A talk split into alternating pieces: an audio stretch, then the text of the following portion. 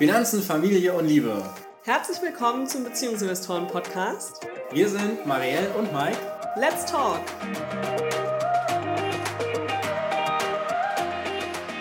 Heute beantworten wir eure Fragen aus Instagram.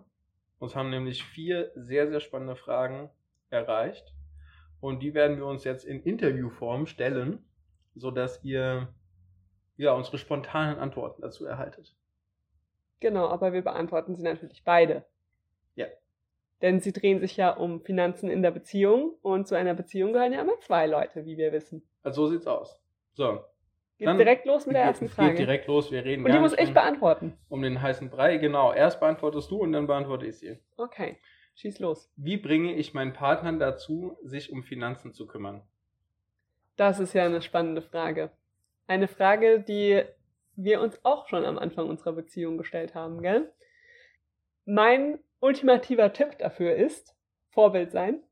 Also dem Partner vormachen, wie das denn ist, sich um seine Finanzen zu kümmern und nicht einfordern, dass der andere sich darum kümmert. Also nicht immer sagen, mach du mal, kümmere dich jetzt darum, schaust dir endlich an, eröffne endlich ein Depot oder so. Das, also so einen Druck aufbauen, das würde ich nicht empfehlen, sondern stattdessen wirklich Vorbild sein, sich selbst um seine Finanzen kümmern, dem anderen das auch immer mal wieder zu erzählen, zu sagen, ich habe jetzt gerade das gemacht, vielleicht auch von Erfolgen und guten Momenten berichten und so dem anderen Lust machen und vorleben, warum es sich lohnt, sich mit den Finanzen zu beschäftigen. Das wäre mein Tipp. Was ist denn deiner, Mike? Ich würde es ähnlich machen. Ich würde allerdings meine Partnerin immer wieder einladen. Mhm. Also wenn ich jetzt für mich selbst zum Beispiel eine Struktur habe, wie ich mit meinen Finanzen umgehe, beispielsweise ich setze mich einmal im Monat hin und mache meinen Monatsabschluss, dann würde ich meine Partnerin dazu einladen, da doch einfach mitzumachen. Oder sie am Anfang fragen, ob sie denn nicht Lust hätte, meine Ergebnisse zu erfahren. Und ob sie nicht neugierig ist, ihre Ergebnisse auch zu kennen. Oder wenn ich jetzt äh, beispielsweise schon investiere und mich mit etwas beschäftige, und ich habe heute irgendwas ganz Spannendes über ein Unternehmen gelesen. Irgendwie heute habe ich zum Beispiel gesehen, dass äh, Apple 22 Jahre lang dem Index hinterhergelaufen ist und erst dann wirklich durch die Decke geschossen ist. Und dass man da ja 22 Jahre lang irgendwie Geduld brauchte, sowas zu erzählen und quasi über so kleine Anekdoten dann mit der Zeit Neugier zu schaffen Mhm. und dazu parallel halt immer wieder die Einladung zu unterbreiten. Ja. Ja. Und ich meine, das hat bei uns ja auch ganz gut funktioniert. Ne? Du hast bei uns äh, diese Vorbildfunktion gehabt, indem du dich mit äh, Aktien beschäftigt hast, dein Depot gehabt hast oder Aktien gekauft und wieder verkauft hast. Und umgekehrt war es so, dass ich dich immer wieder zum Sport eingeladen habe. Und ich meine, wenn man heute uns nach unseren Hobbys fragt, so, dann ist bei mir Finanzen mit drin und bei dir Sport mit drin. Ja, da haben wir uns gegenseitig ein Hobby beigebracht. Genau. Also es ging nicht von heute auf morgen, das ist ganz wichtig. Sowas braucht Zeit und Geduld. Also bei uns war es auch ein Prozess über mindestens anderthalb Jahre, bis das so war, dass sich der jeweils andere damit dann auch tiefergehend beschäftigt hat oder bereit dafür war, weil das natürlich auch ganz viel mit Glaubenssätzen, innerer Einstellungen zu tun hat. Die braucht Zeit, sich zu verändern. Und deswegen ist es so ein ganz sanftes Einladen, Vorbild sein, drüber reden. Genau. Und vielleicht da auch noch als Anmerkung, als wir uns kennengelernt haben, waren wir ja noch relativ jung. Das heißt, eineinhalb Jahre hat es trotzdem gedauert, obwohl wir noch nicht so viele Jahre Prägung vor uns, hinter uns hatten. Das mag jetzt bei einem Paar, das sich vielleicht kennenlernt nach mit Ende 20, Anfang 30, nochmal anders sein. Da kann ich mir vorstellen, dass es vielleicht nochmal länger dauert, wenn der andere einfach 30 Jahre lang gelernt hat, dass sich mit Finanzen beschäftigen langweilig ist, dann dauert das einfach und das mag dann auch mehrere Jahre dauern, bis er wirklich Lust hat, sich so damit zu beschäftigen, wie du selbst vielleicht. Ja, aber das ist ja auch kein Problem. Nee. weil im Zweifel hat man ja sowieso längerfristige Planungen. Dann, dann darf das auch Zeit dauern. Sollen wir zur nächsten Ja, Frage ja. übergehen? Gerne. Diesmal darf ich fragen und du antwortest zuerst. Die Frage ist, empfehlt ihr getrennte oder gemeinsame Kasse zu machen bei unterschiedlicher Gehaltshöhe? Es kommt darauf an, wie lange ihr tatsächlich schon zusammen seid und wie weit ihr bereit seid, eure Zukunft miteinander zu planen, aus meiner Sicht. Seid ihr jetzt ein halbes Jahr zusammen, überlegt gerade zusammenzuziehen, dann würde ich noch keine gemeinsame Kasse machen, weil ein halbes Jahr ist einfach noch keine wirkliche Grundlage für eine langfristige Beziehung. Ist aber auch egal, ob dann die Gehaltshöhe unterschiedlich ist, oder? Genau, das ist dann auch egal.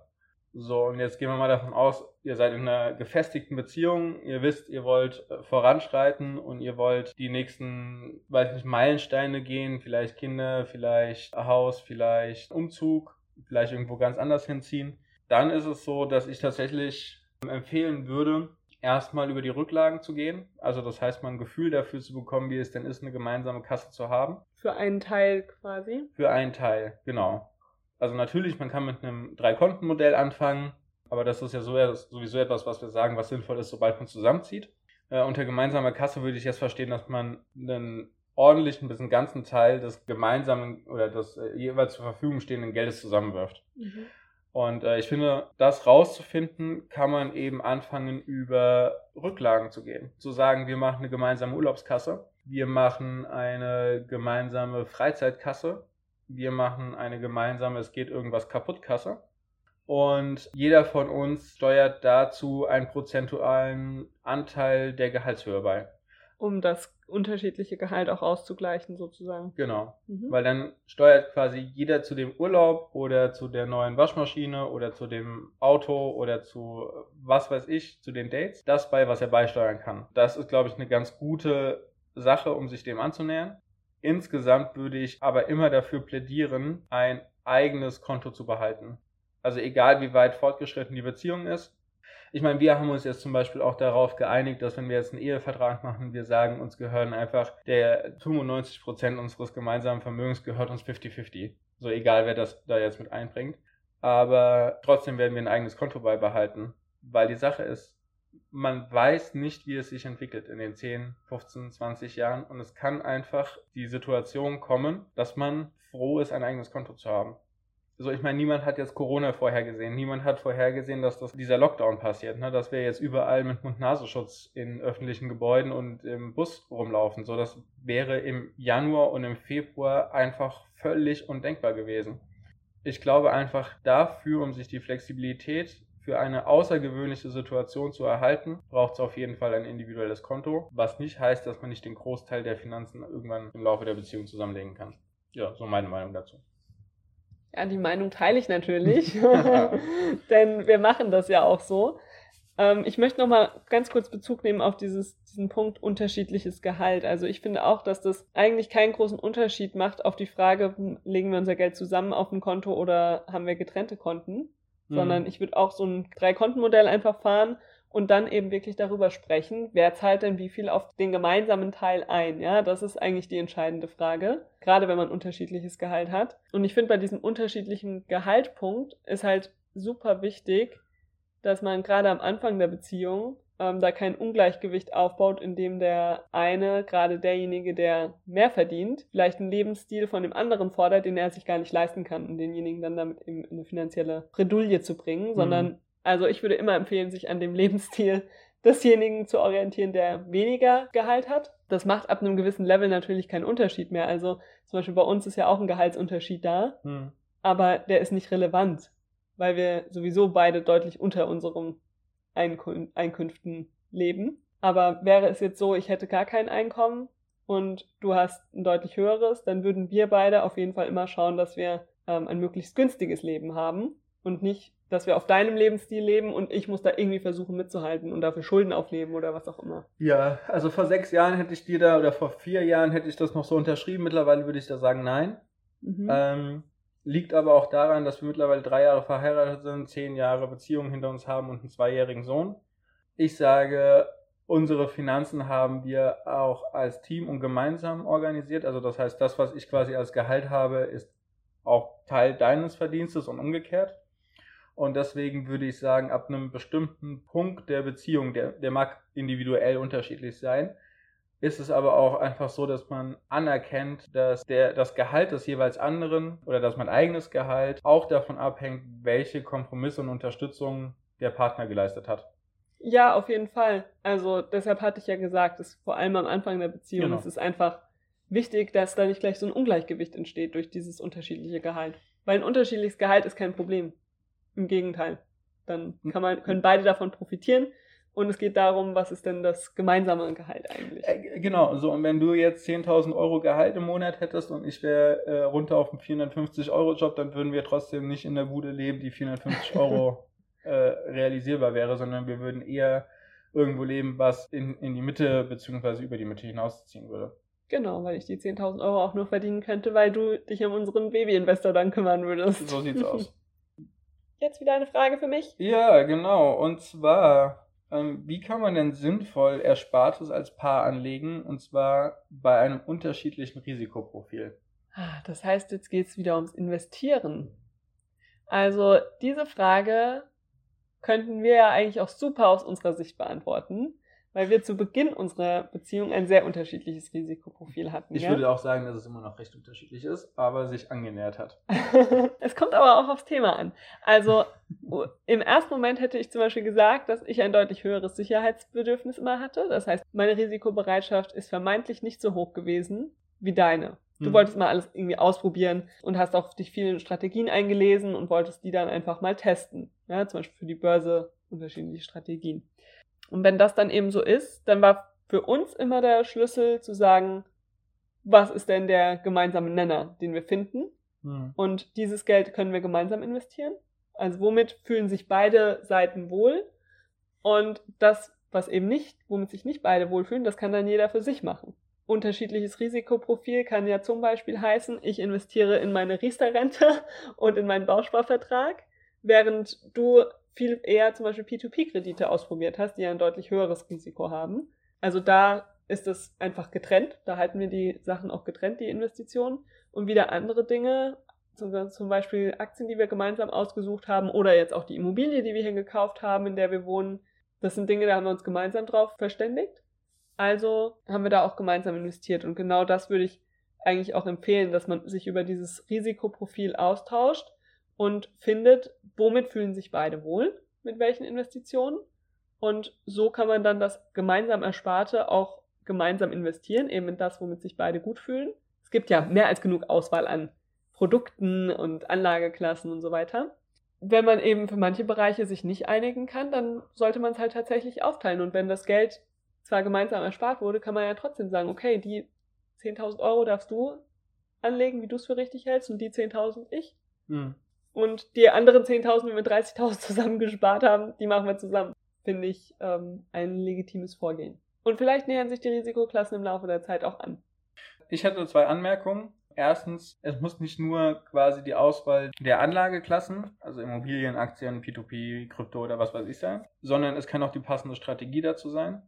Also das heißt, ich kann mit Aktien eine sehr risikobehaftete Strategie führen, indem ich, weiß nicht, über Optionsscheine gehe, indem ich über kurzzeitige Trades gehe, die auch sehr aufwendig sind, oder Penny Stocks gehe, also das heißt riskante Unternehmen, die vor einer Insolvenz oder einem Turnaround stehen. Oder ich kann halt äh, mir die großen Aktien der Welt, die sogenannten Blue Chips, aussuchen und bin dann eigentlich recht abgesichert was jetzt eine mögliche Insolvenz angeht, zum Beispiel. Ne? Also das heißt, man kann auch in der Strategie feilen und man kann sich erstmal für eine Asset-Klasse entscheiden, also für eine, für eine Anlagerichtung entscheiden und dann kann man sich nochmal entscheiden, äh, wie soll denn tatsächlich unsere Strategie aussehen und was ist in jedem Einzelnen davon wichtig. Und ich meine, Strategien gibt es im Internet wie Sand am Meer. Oder auch in Büchern.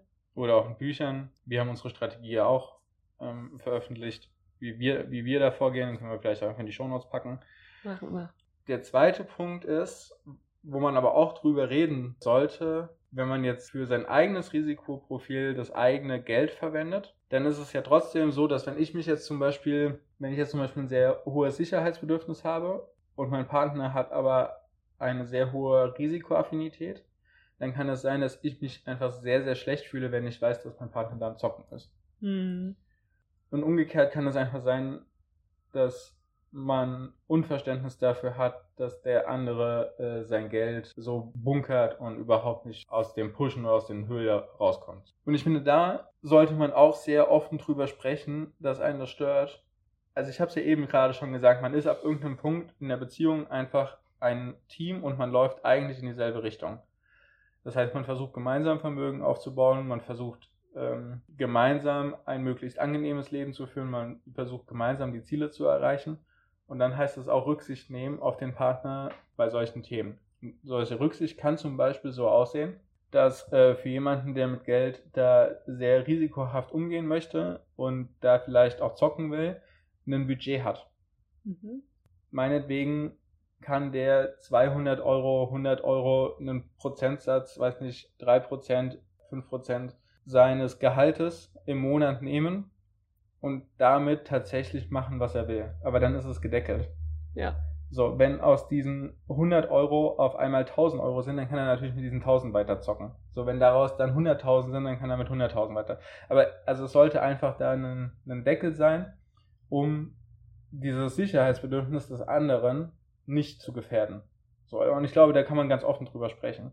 Äh, auf der anderen Seite ist es allerdings auch so, dass derjenige, der sich sehr sicher fühlt, auch irgendwie so die Risikoaffinität des anderen berücksichtigen sollte. Das heißt, ähm, fast das gesamte Vermögen auf dem Sparbuch oder auf dem Girokonto zu halten. Nur weil man Angst hat vor genau, dem ist Risiko. Jetzt, genau, ist äh, A, ein Trugschluss, was das Risiko angeht, weil auf dem Girokonto wird es garantiert weniger. Also äh, Ja. das Risiko ist nicht mehr da, ne? Also man kann ja sehr genau ausrechnen, wie viel das weniger wird jedes Jahr.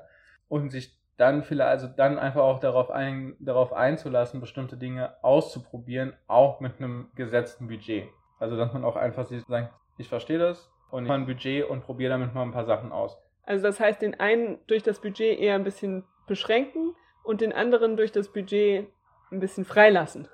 Ja, auch einfach zu sagen, so guck mal, Ich probier's damit und wenn Der- was der- passiert, genau, dann, ist es halt so. Ne? Ja. Dann ist es so. Dann ist das auch überhaupt nicht schlimm. Dann ist so, als wenn ich mir jetzt ein Handy gekauft habe, es geht kaputt und ich muss mir ein neues kaufen. Finde ich gut. Wir kommen zur letzten Frage, Mike. Ja. Ich frage dich, Mhm.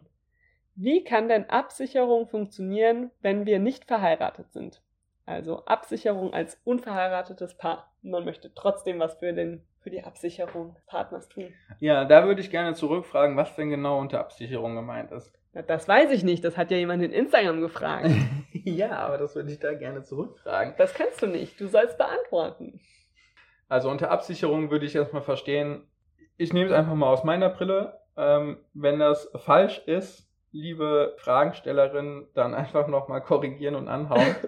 Also Absicherung wäre für mich jetzt zum Beispiel sowas, einem von uns passiert irgendwas. So, und jetzt ist es ja eigentlich so, wir sind verheiratet, das heißt, äh, wenn ich morgen bei einem Autounfall hops gehe, dann ist das erbschaftsmäßig geregelt und das heißt, du kriegst einfach meine Sachen. Und unser Sohn kriegt noch was. Genau. Es ist Genau. einfach geklärt, wo es hingeht. Ja, und wir haben kein Problem mit Erbschaftssteuer und so weiter. Genau, so unverheiratet ist es jetzt natürlich so, dass meines Wissens nach es dann an den nächsten Verwandten gehen würde, was wahrscheinlich Mama oder Papa sind. Genau, wenn wir kein Kind hätten, also so würde es an unser Kind gehen und ich würde maximal einen Teil von, also einen kleinen Teil bekommen und deine Eltern würden auf jeden Fall noch was bekommen. Genau, so. Ja, wäre vielleicht auch nochmal ein Thema äh, für unsere äh, Familienrechtsanwältin, was man denn da genau machen könnte. Äh, ist auf jeden Fall eine spannende Frage. Ähm, zur Absicherung gehört für mich aber auch quasi, ähm, was ist denn, wenn ich den Unfall gerade so überlebe? Mhm. Und wie soll es denn dann damit weitergehen und umgehen? So, und da haben wir uns jetzt auch schon unabhängig von unserer Hochzeit dafür entschieden, es fällt mir das Wort nicht ein, Eine Patientenverfügung, ja, eine Vorsorgevollmacht. genau, eine Vorsorgevollmacht äh, zu erstellen, in der auch einfach drin steht, äh, was, wie, wo geschieht. Und ähm, den entsprechenden Zugriff auf die Konten zu haben. So, weil wenn ich jetzt zum Beispiel Gemüse bin, das heißt, ich bin noch am Leben, ich kann aber keine Entscheidungen mehr treffen und ich habe aber oder ein, ein signifikanter Teil des Geldes und der Passwörter und so weiter liegen aber bei mir im Safe und bei mir auf dem Konto, dann ist es einfach sinnvoll, dass meine Partnerin einfach Zugriff darauf hat. Und das kann ich mit so einer Vollsorgevormacht nämlich entscheiden. Und dann hast du äh, die Möglichkeit, nämlich einfach zur Bank zu gehen und zu sagen, hier, das habe ich, das ist die Situation, das ist erstlich bestätigt. Ich brauche jetzt Zugriff auf die Sachen. Genau, und und kann die dann ist es eben egal, ob wir verheiratet sind oder nicht. Genau. Ja. Ähm, bei, bei Verheirateten ist das einfach viel, viel einfacher. Ich kenne das ja selbst aus dem Familienfall. Ähm, als Verheirateter gehst du zur Bank und sagst, so ist die Sache. Ich brauche jetzt den Zugriff. Das geht viel, viel einfacher. Wenn du unverheiratet bist, hast du da quasi keine Chance. Das geht schon nicht mehr bei äh, Eltern-Kind. Ist das Mhm. schon eine Katastrophe. Also wir hatten es jetzt letztes Jahr auch, äh, da meine Oma verstorben ist und die hatte eben nicht die ganzen Pins und Passwörter und Zugangsdaten hinterlegt, sondern das musste alles angefragt werden und das war ein, ein riesengroßer bürokratischer Akt für meine Genau. Mutter. Und das gilt natürlich bei Partnern, die nicht verheiratet sind. Noch viel mehr. Ja. So, Da ist noch nicht mal derselbe Familie. Name. Genau, da ist noch nicht mal derselbe Name. Da muss viel nachgewiesen werden. Also da ist so eine Sache eine, eine wirklich sinnvolle Absicherung und man Mhm. kann natürlich da auch nur die Sachen reinschreiben, mit denen man sich auch wohlfühlt. Mhm. Also ich kann da zum Beispiel auch entscheiden, dass du keine, äh, keine Macht darüber hast, äh, den Stecker zu ziehen oder nicht. Ja. So, ne? Also ich kann das wirklich so münzen und so beschreiben, wie ich das gerne hätte, im Fall der Fälle. Und das wäre für mich jetzt zum Beispiel eine Möglichkeit, eine Absicherung als unverheiratetes Paar durchzuführen. Soll ich das ergänzen? Ja, ergänzt das doch mal. Ähm, also ich habe noch einen ganz wichtigen Punkt, weil ja viele Paare auch unverheiratet zum Beispiel ein Haus kaufen oder eine Wohnung kaufen und dann eben da gemeinsam einen Kredit abzahlen, obwohl sie nicht verheiratet sind. Ist das ja völlig fein, kann ja jeder machen. Ähm, wenn man allerdings verheiratet ist, hat man halt da auch nochmal einige Vorteile, die es zum Beispiel eben Erbschaftssteuer, ja. Also ich meine, wenn zum Beispiel unsere Wohnung hier, wenn wir die nicht, wir haben die ja 50-50 gekauft, wenn wir nicht verheiratet wären und einer von uns stirbt, dann muss der andere für den Teil tatsächlich Erbschaftssteuer zahlen, den er dann Mhm. gegebenenfalls durch ein Testament oder was auch immer erben würde. Genau, also das ist die eine Sache, was es da zu berücksichtigen gibt und was zum Thema Absicherung ich dazu anmerken möchte.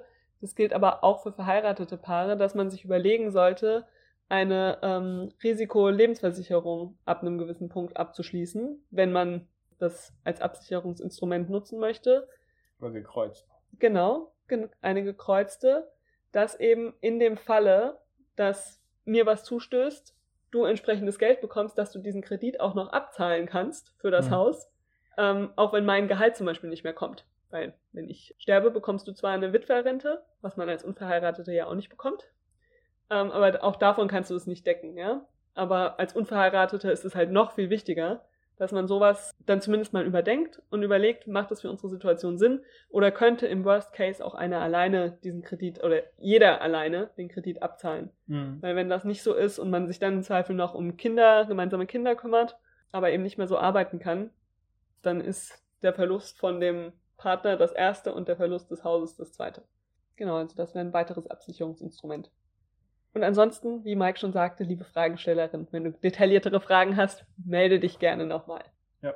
Damit sind wir eigentlich auch schon am Schluss angekommen unserer vier Fragen, die uns erreicht haben, die wir mit euch teilen und beantworten wollten. Dieser Aufruf eben an die Fragestellerin gilt natürlich auch für alle anderen. Wenn ihr irgendwelche Fragen in, rund um Finanzen in der Beziehung habt, dann schreibt uns gerne, ob über Instagram oder per Mail Oder Facebook. oder Facebook, das ist egal. Ihr erreicht uns auf jeden Fall auf den verschiedenen Kanälen. Und ähm, dann machen wir vielleicht bald mal wieder eine QA-Folge, oder? Ja. Bei mir hat Spaß gemacht. Mhm.